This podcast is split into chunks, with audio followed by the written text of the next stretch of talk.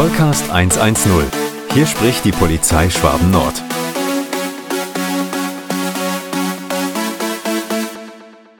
Hallo zusammen beim Podcast der Polizei Schwaben Nord. Ich bin der Markus und bei mir ist heute, wie immer, die Sandra Gartner zu Gast. Hallo Sandra. Hallo. Sandra von der Kriminalpolizei Dillingen macht ja mit uns die Kampagne Medienkompetenz für Eltern und Kinder, die sogenannten Lifehacks. Und heute geht es um ein Thema, für unseren Medienalltag. Sandra, was gibt's da für Tipps, äh, wie wir unseren Alltag, der ja sehr digital ist, ja, am besten und am sichersten gestalten? Ja, genau, da fangen wir vielleicht einfach mal an mit der Medienkompetenz. Also es ist immer so ein schönes Wort. Und egal ob in der Schule, im Beruf oder zu Hause, das Internet und digitale Geräte sind für die meisten Leute ähm, der tägliche Begleiter geworden. Und umso wichtiger ist, ähm, dass man sich eben sicher und kompetent ähm, mit diesen lernt es mit diesen neuen Medien umzugehen. Ähm, aber ja, klar, wofür braucht man das? Also Medienkompetenz das ist also die Fähigkeit, digitale Informationen richtig einzuschätzen, einzuordnen. Und die wichtigsten Voraussetzungen sind zum Beispiel auch, dass man kritisch und objektiv gegenüber allen Informationen und Botschaften aus dem Internet bleibt, ähm, dass man eben Grund, äh, Grundkenntnisse der Internetmechanismen sich aneignet und eben verantwortungsbewusst mit digitalen Diensten ähm, umgeht und Umgangsregeln in sozialen Netzwerken lernt. Ähm, ja, genau. Und ebenso ist halt die Einhaltung rechtlicher Regeln und Urheber- und Persönlichkeitsrechte im Netz. Also es sind alles so Punkte, die sind alle auch gleich wichtig. Aber ich finde zum Beispiel, der wichtigste Punkt ist, dass man einfach ganz sensibel mit seinen Daten und Bildern im Internet umgeht. Ähm, eine Grundregel lautet, dass was einmal im Netz eben drin ist, dass es nicht mehr rausgeht. Deswegen muss ich mir immer vorher überlegen, was ich ins Internet stelle, weil theoretisch die ganze Welt zuschauen kann. Dann muss ich auch immer überlegen, was ich mir runterlade. Also das beginnt schon bei den Apps, dass man eben vorher schaut, bevor man was anklickt, einen Link oder eine App oder irgendeinen Download, dass man vorher sich schlau macht, äh, welche Rechte ähm, hat denn die App, welche allgemeinen Geschäftsbedingungen gibt es. Und das ist ja immer dieser ellenlange Text, den sicherlich jeder durchliest, ja, also den quasi niemand durchliest. Und ähm, das, man sollte sich aber damit vertraut machen. Wenn jetzt zum Beispiel eine, eine Kochbuch-App auf meinen Standort zugreifen möchte und auf, meine Nutz, auf mein äh, Nutzertelefonbuch, dann muss ich mich schon fragen, möchte ich das, dass diese Daten bekannt werden, obwohl es doch hier eigentlich nur um Rezepte geht. Du hast ja schon mal gesagt, nichts ist umsonst. Und genau. dann arbeiten halt manche App-Entwickler, die machen das ja auch nicht kostenlos für sich, sondern die arbeiten halt einfach mit Daten. Richtig, also ähm, das ist sogar, ich sage immer in, in den Schulunterrichten, sage immer, das ist wertvoll als Gold und Silber und Diamanten und dann raten die Schüler und raten, ja, was könnte denn da noch wertvolles sein? Und das sind einfach unsere Daten. Also unsere Daten sind wahnsinnig wertvoll, auch für große Unternehmen, die das dann, die das sammeln und auswerten. Also nichts ist kostenlos, man zahlt mit seinen Daten und man legt oft auch seine Daten und seine ganze Kommunikation in die Hände des jeweiligen Unternehmens. Also ähm, weil immer alle nach Datenschutz schreien und sich geschützt fühlen wollen. Ähm, man muss bei sich selber anfangen, finde ich, und selber schauen, was gebe ich denn eigentlich von mir preis. Und ähm, genau, weil wir jetzt vorhin eben auch bei den Downloads waren, ähm, es wird halt alles ausgewertet und gesammelt und wenn ich mir zum Beispiel jetzt WhatsApp runterlade, dann muss ich mir im Klaren drüber sein, dass WhatsApp zu Facebook gehört, genauso wie Instagram zum Beispiel, und dass halt meine, meine äh, Daten, die ich da freiwillig preisgebe mit allen Facebook-Unternehmen, auch geteilt werden dürfen und gesammelt werden dürfen. Da stimme ich aktiv ein oder aktiv zu. Äh, da muss ich mir immer vorher fragen, will ich das? Brauche ich das unbedingt? Dann muss ich auch immer schauen, ähm, wenn ich, bevor ich mir was runterlade, wer hat denn das vielleicht schon bewertet? Und klar, es, es gibt auch viele gekaufte Bewertungen natürlich, aber ich glaube, man kann sich doch ein gutes Gesamtbild machen und eben ähm, ja diese ganze Informationssammlung und dann entscheide ich, ob ich das überhaupt möchte. Und äh, ja, ähm, ein weiterer Tipp ist noch, dass man, das habe ich vorhin schon gesagt, eben nicht alles auch glaubt, was im Internet äh, geschrieben steht, dass man nicht einfach äh, irgendwelche Nachrichten ähm, für bare Münze nimmt oder sogar dann auch weiterleitet. Es sind halt viele Falschnachrichten auch drunter äh, und oft wird das, äh, oft werden halt so äh, Falschnachrichten auch sehr mit einer sehr reißerischen Überschrift belegt und mit reißerischen Bildern. Ähm, und ich kann zum Beispiel auch ein Bild äh, zurückverfolgen, das äh, können wir ja dann noch, ähm, diesen Link können wir dann noch bereitstellen, äh, ob das Bild auch wirklich zu dem Text gehört, weil oft wird Bild und Text kombiniert, was gar nicht zusammengehört, um eben ähm, Aufmerksamkeit zu bekommen. Äh, Propaganda zu machen, Panik zu verbreiten.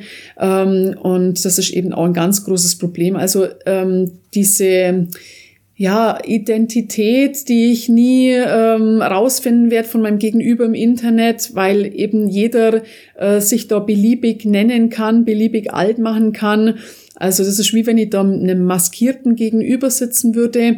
Äh, genauso äh, stoße ich eben auf Falschnachrichten. Also man muss sich wirklich immer informieren, bevor man irgendwas ähm, ernst nimmt oder halt äh, ja dann meint, das wäre jetzt die Wahrheit. Also das Internet ist wirklich dann, äh, das bietet halt viel Raum für sowas, wo ich irgendwas Falsches verbreiten kann oder auch mich selber irgendwie äh, dann anonym oder als eben ein anderer ausgeben kann. Also das sind auch so diese großen Probleme. Dann ähm, innerhalb der Familie, also ein weiterer, ein weiterer guter Tipp oder auf was man halt achten sollte, ist, dass man innerhalb einer Familie Regeln aufstellt. Also es gibt ja zum Beispiel ähm, im Internet findet man den, den Mediennutzungsvertrag. Da gibt's ähm, allgemeine Regeln, wie man sich quasi im Internet verhält, dass man, dass man gegenseitig halt nicht beleidigt oder mobbt. Ähm, dann, wie ich mich bei Belästigungen verhalte, wie ich mit Werbung umgehe dann, wie viel Zeit ich zum Beispiel am Bildschirm verbringe, dass man das zum Beispiel auch innerhalb der Familie regelt, ähm, dass es handyfreie Zeiten gibt, dass man zum Beispiel beim Essen oder beim Spazierengehen das Handy nicht dabei hat. Ähm, dass das Kind auch oder auch die, wir Erwachsenen Bescheid wissen über Kostenfallen, dass wir ähm, auch uns informieren, über das sichere Passwort oder über ähm, technische Hilfen, äh, die ich verwenden kann, dass ich einfach sicherer im Internet unterwegs bin oder dass meine Eltern, äh, meine Eltern sage ich schon, oder dass meine Kinder nicht auf Kinder- und Jugendgefährdende Inhalte stoßen, äh, dass es bestimmte Filter gibt, dass es Schutzsoftwares gibt. Aber ich muss natürlich ähm, trotz aller technischen Möglichkeiten ähm, immer noch das äh, mit meinem Kind zusammen erleben. Also dieses, dieses Miteinander, dass man über bestimmte Dinge spricht, dass man auch äh, thematisiert, was ist denn Urheberrecht, dass ich ähm, nicht äh, einfach ja, äh, unbedarft Daten und Bilder weiterleiten darf, dass ich auch nicht ähm,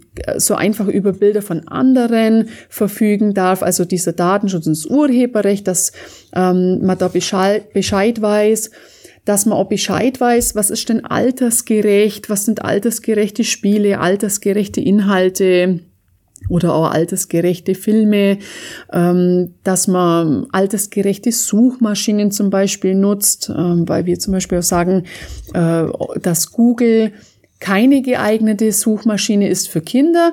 Ich kann Google schon nutzen als Kind, aber dann vielleicht mit Aufsicht, dass man an das Thema herangeführt wird. Weil halt bei Google die Inhalte nicht gefiltert werden. Weil Google, genau, weil Google einfach ähm, ausspuckt, wenn ich einen Suchbegriff eingebe und dann nicht mehr unterscheidet, äh, wer jetzt vorm PC sitzt oder vorm Tablet, sondern einfach ungefiltert ähm, auch womöglich kinder- und jugendgefährdende Inhalte ausspuckt, wenn ich nach etwas suche. Ich äh, kenne die Alternativen, weil wir zusammen schon ein Video dazu gemacht haben, aber vielleicht könntest du das nochmal sagen, weil äh, ich muss auch zugeben, als dreifacher Vater, ich habe keine einzige Suchmaschine gekannt.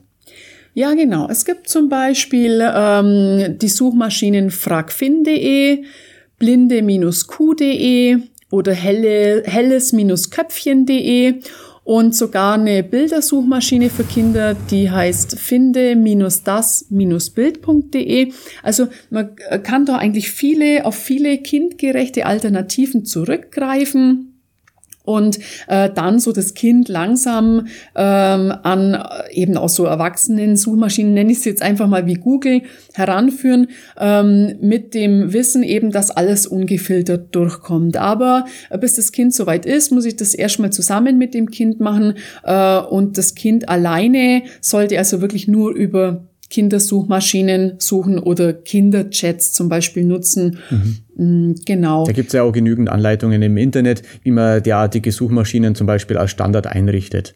Äh, hat ja jeder schon mal mitbekommen, der versehentlich eine, irgendeine Software runtergeladen hat und dadurch eine andere, eine andere Suchmaschine äh, in seinem Browser hatte, dass man das umstellen kann. Das wäre wahrscheinlich sinnvoll, ja. Mhm, absolut. Ja, und ähm, ähm, weil wir jetzt gerade äh, von innerhalb der Familie sprechen, man sollte also als Eltern auch immer Interesse zeigen. Also äh, für was interessiert sich das Kind? Welche Apps äh, sind bei dem Kind aktuell?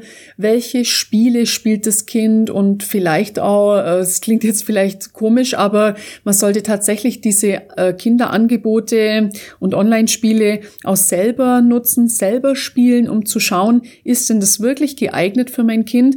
Ähm, man hat zwar die Altersfreigaben für Filme und Unterhaltungsmedien. Man muss allerdings dann immer noch schauen, jeder Mensch ist individuell und ähm, die Eltern können ihre Kinder am besten einschätzen und eben dann auch einschätzen, ob ähm, dieser Film oder dieses Spiel äh, ähm, ab sechs Jahren auch wirklich für meinen Sechsjährigen oder meine Sechsjährige geeignet ist oder ob ich dann vielleicht doch nur äh, irgendwie eine andere Auswahl triff und das Spiel dann äh, erst später erlaube, weil halt doch ein bisschen Gewalt vielleicht vorkommt. Ähm, ja, also man muss das auch immer selber, ähm, selber kann man das besser einschätzen, man muss auch immer selber danach schauen und das dann im Endeffekt äh, für sich selber beurteilen. Und ähm, natürlich auch immer Vorbild sein. Also äh, oft äh, wird es mir halt erzählt, in, in den, wir machen ja auch Schulunterrichte für Kinder, dass die Kinder erzählen, ja, aber Mama und Papa sind ja selber die ganze Zeit am, am Handy oder am Computer.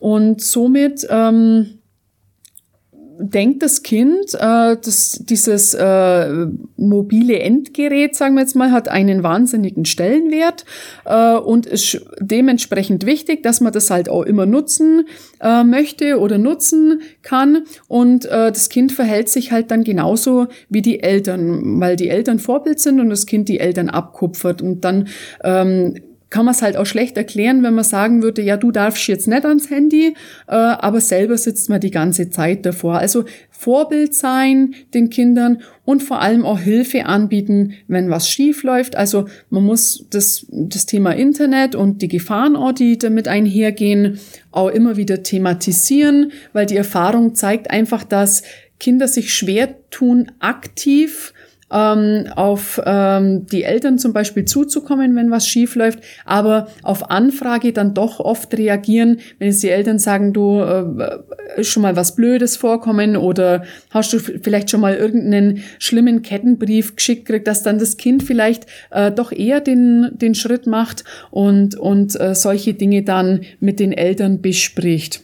Ja, wenn über manche Themen einfach nicht geschwiegen wird, das geht ja auch über den digitalen Alltag hinaus, dann macht man einfach die Tür schon auf, dass hier Kommunikation stattfindet. Und ich glaube, im digitalen Bereich, da sind wir jetzt einfach in so einer Generation, wo wir alle nicht damit aufgewachsen sind. Da muss man einfach da diese Selbstdisziplin äh, an den Tag legen, äh, vom eigenen Verhalten und gleichzeitig auch, gleichzeitig auch vom Verhalten mit den Kindern. Weil das konnten wir von unseren Eltern nicht lernen, wie man über digitale Sachen spricht. Das müssen wir jetzt einfach an das einfach denken, glaube ich. Das ist einfach die große Herausforderung in diesem, in diesem Übergangszeitraum, wo verschiedene Generationen aufeinandertreffen. Ja, und ähm, großes Problem ist eben auch, weil du das Generat die Generationen ansprichst. Also ähm, wir Erwachsenen tun uns teilweise sehr schwer mit diesem Thema neue Medien oder digitale Medien und die Kinder eben nicht. Die Kinder wachsen damit auf. Die Kinder wissen viel, ähm, was geht, wissen oft mehr als ihre Eltern, aber die Kinder ähm, tappen auch öfter in Fallen, weil sie das, äh, weil sie sehr locker mit, mit diesem Thema umgehen und ähm, Da gilt es einfach, dass man auf Gefahren hinweist und klare Regeln äh, aufstellt. Aber ich spreche jetzt hier nicht von Verboten, weil Verbote meiner Meinung nach nichts bringen. Dann kommt das Kind erst recht nicht, wenn was schief läuft. Also ähm, lieber kontrollieren auch statt spionieren. Also ähm, man sollte das Kind jetzt auch nicht mit, mit irgendeiner äh, Spionage-App da belegen und das heimlich ausspionieren, sondern auch immer wieder dieses das, ich möchte immer wieder dieses Miteinander predigen, dass man halt immer wieder das thematisiert, die Gefahren, die, die Risiken anspricht. Aber ich muss auch echt ähm, auch betonen, dieses äh, Thema neue Medien oder digitale Medien, das ist ja ein, ein tolles Thema, ein interessantes Thema und ich möchte es auch nicht schlecht reden. Also man soll ja damit umgehen, aber man soll wirklich auch vernünftig damit umgehen und sollte auch ähm, natürlich so, so Dinge wie sicheres Passwort oder regelmäßige Updates berücksichtigen. Also nicht nur das Verhaltensorientierte, sondern auch äh, das, das Technische berücksichtigen. Also da gibt's ähm, irre viele Stolperfallen eben und die muss ich halt kennen und die muss ich auch mit meinem Kind innerhalb der Familie dann thematisieren. Okay. Also vielleicht hören es die ein oder anderen Zuhörerinnen und Zuhörer, dass bei uns gerade ein Gewitter über den fünften Stock, wo wir aufnehmen in Augsburg, drüber zieht. Ähm, aber äh, da können wir jetzt nichts machen. Es ist einfach fast live. Ähm, ich denke, ganz viele wichtige Sachen angesprochen. Ähm, ich denke auch, dass ganz viele Themen, die du jetzt angesprochen hast, Sandra, dass wir da auch intensiv auf einzelne in einzelnen Podcasts eingingen. Also wer darüber mehr erfahren will, muss sich einfach nochmal ein bisschen durchscrollen. Ähm, da geht die Sandra sehr intensiv auf gewisse Themen ein.